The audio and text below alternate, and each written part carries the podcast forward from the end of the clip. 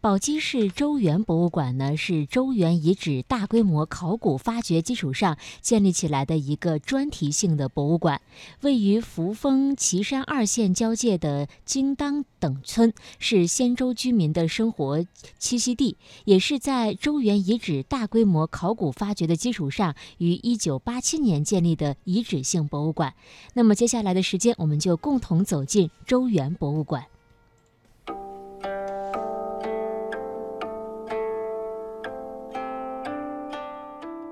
周原是中华民族重要的发祥地之一，位于陕西省宝鸡市的岐山县、扶风县和眉县的一部分。周原考古在七十年代后期屡有重大发现，这里也被称作是青铜器之乡，先后出土了毛公鼎、大克鼎等一系列的国宝级青铜器。出土青铜器历史之长、数量之多，为世界所罕见。在今天的节目当中，我们将和您一同走进周原博物馆，在讲解员吴瑶的带领之下，共同去行走周原，感受周朝别样的文化。宝鸡市周原博物馆呢，是一九八八年的时候在周原这片遗址上成立的一座遗址性的博物馆。那我们现在所在的馆区呢，是于二零一六年十一月月底。正式建成开馆的一个新馆区，这也是我国首座的一个国际考古研究基地，叫做周原国际考古研究基地。它是集科研展示、公众教育以及文物修复多方面为一体的一座考古研究基地。这座基地呢，在展览方面大致分为两个区：地面展区以及地下展区。地面展区呢，主要是对周代建筑做一展示。地下展区是我们做了一个展览，是一个周原考古七十余年的一个成果展。我们现在所在的是赫赫宗周，万邦之方展，然后这是一个周原考古七十余年的一个成果展，呃，它的主题就是赫赫宗周，万邦之方。这是怎么一个意思呢？赫赫就是非常显赫的意思，宗周呢，也就是周在整个周的历史上对周原这个地方的一个称呼，因为这个地方它是。周人的一个祖庙、宗族祖庙的所在。万邦之方的话很好理解，邦就是许多小的国家、小的方国。当时它是分封制度，所以说它分出去好多小国家。然后方的话是一个典范，这也就是说，呃，万邦之方是许多小国家典范的一个意思。我们现在面前可可以看到有一幅地貌图，这幅地貌图复原的是。三千年之前的周原的一个地貌图，它曾经呃，我们观察的这幅图可以发现，当时的周原大地呢，它是地势平坦、河泽盈盈、森林面积广袤的一个平原。它曾经在《三国志》这本书当中是被誉为天府之国的地方。那我们都知道，今天我们讲天府之国，它特指的是四川地区，因为在今天的我们看来，四川还是比较富庶的，但是在三千年之前。这个名词特指的是关中地区周原一带。那我们今天了解周原，首先要知道周原在哪。我们请看这幅图。今天呢，我们将周原分为两个概念，一个是广义的周原，一个是狭义的周原，也就是周原的核心区。广义的周原，请看这边，它是北到岐山脚下，南到渭水北岸，东呢到武功的七水河，西到凤翔的千阳河，这一带一百多个平方公里，这是广义的周原。我们今天周原的遗址保护，也就是周原的核心区的范围，北呢还是到岐山脚下，南到现在的关环线以北，东呢到美阳河，西到现在的梅林公路这一带，是三十三个平方公里。这是周原这个大遗址保护的一个范围，是周原的核心区。西周建立都城之后，随即将都城迁到了封号，也就是今天的西安西南一带，导致大量的考古工作者将目光投入了封号。但是在封号的收获却少之又少，青铜器并没有在周原出土的数量和种类之多。周原大面积的出土青铜器窖藏的现象，也引发了史学界的广泛思考。第一次科学意义上的考古随之展开。在扶风县任家村这一带是大量的出土青铜器。一八九零年的时候，在任家村，有一位村民呢叫任志远，他当时在村子当中耕作的时候就。意外的发现了一个青铜器窖藏，当时这个窖藏出土文物数量呢是一百三十余件，像现在上海博物馆镇馆之宝大克鼎就出自于这个窖藏。那么非常巧合，时隔五十年之后，一九四零年的时候，这位村民的儿子叫任登霄，他又在村子当中耕作的时候，又发现一个青铜器窖藏。当时这个窖藏出土文物数量呢是六十余件，就是说这父子两辈各自发现了一个青铜器窖藏。但是这个现象只是周原普遍出土青铜器窖藏这些现象当中的一个特例，但是这个特例就引起了当时。史学界的一些思考，因为咱们都知道，他西周建立都城之后，将这个都城迁到了封蒿，也就是今天的西安西西南一带，呃，导致近些年来这个考古工作者将大量的目光投入于封蒿，但是在封蒿的收获是少之又少。总之，他这个反正青铜器是没周原出的多。就是说周原大面积出这个青铜器窖藏这些现象，引起了当时史学界一个思考，他们思考一个问题，就是说。这个先周时候的都邑，那么在西周这段历史的时候，它是一个什么样的地位呢？那么在一九四二年的时候，被誉为考古人瑞的石章如先生呢，就带着这些问题呢，走进了周原，开始了第一次科学意义上的考古。从一九七六年开始，陕西省文物管理委员会、北京大学考古系、西北大学考古系联合对遗址进行了大规模的考古发掘。一九七七年，在凤雏建筑遗址的教学内出土了十七万片的补骨和补甲，其中多是补甲。在二百多片补甲上有刻词，最多的有三十个字。此后，一九七九年，在扶风县的齐家村也发现了五片有字的甲骨，内容主要是记述了周人和商王朝及其他方国的关系。此后，不断有青铜器出土，其数量之多，器型之大。造型之美，铭文之珍贵，实属罕见。我们这个区域向大家展示的是周原考古这七十余年当中的一些重大的事件。像我们旁边展柜中展示的是七八十年代周原考古对这些考古工作者使用的一些工具的实物，以及我身后这组呃雕塑，它做的是他们当时工作的一个场景。记录墙就记载的十分清楚了，这是。从一九四二年开始到二零一六年，周原这七十余年当中发生的一些非常重大事件的一些记录，其中当中有这个像一九七六年的时候，这个呃庄白一号窖藏的出土。庄白一号窖藏它是我国建国以来发现最大的一个青铜器窖藏。后边我们会看到这个窖藏的一些器物，呃，还有这个像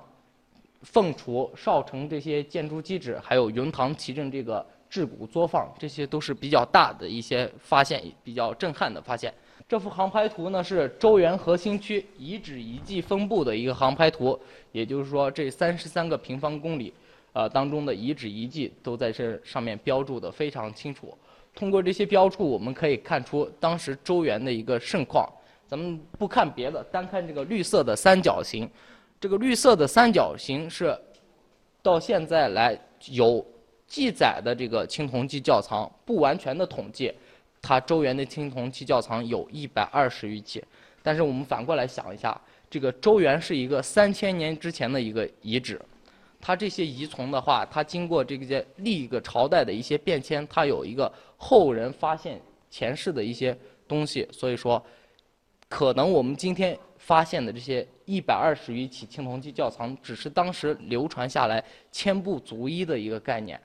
根据考古学家的考证，陕西扶风从仰韶时期就有远古圣贤在此生活。他们最早在祁阳沟安建了村庄，后来经过仰韶时期、龙山时期这几千年的发展，最终形成了七星河流域的社会中心。而商人的开发也使得这个区域再度焕发生机。距今三千八百年到三千五百年的时候，当时是商人的初期。商人的势力呢非常强盛，他沿着他这个政治中心郑洛一带开始向边缘扩张。他们沿着渭河逆流而上，最终将势力范围定格在了今天的西安一带。势力范围最边缘的时候呢，曾经到达了这个今天的岐山县金当乡一带，并且在当地留下了大量的商文化遗存，后来被学者命名为这个金当行商文化。我们看一下后边展柜。我们后边展柜向我们展示的是从龙山时期到商末的一些文化遗存，它之间的时间跨度是非常久的。到了商的后期，商人的势力范围发生了这个变化，退缩回了他中政治中心郑洛一带，为周人的崛起创造了可能。现在我们面前看到有两幅图，一幅是周人的迁徙图，一幅是周先祖世袭图。我们先看一下周先祖世袭图，我们请看，我们这儿写的第一世是后继，我们常知道他第一世也是后继，其实不然，后继呢，他不是人的名字，他只是当时一个主管农业的官员，也就是农业官的名职称叫后继，他第一世的先祖名字叫契。咱们有史料记载，契呢，他是姜元的儿子，姜元是帝喾的元妃，三皇五帝时期的人物，所以说他第一世的先祖也是三皇五帝时候的人物，他第一世先祖叫契，因为他这个人呢非常，呃擅长耕种农业，就被当时的国君立为后继，呃他们传，然后世袭罔替一直传了下来。那么后继呢？由于这一块史料对他周民族前几世甚至十几世这个先祖的名字记载不详，后来我们均由后继这个官职来代替了他前几世先祖的名字。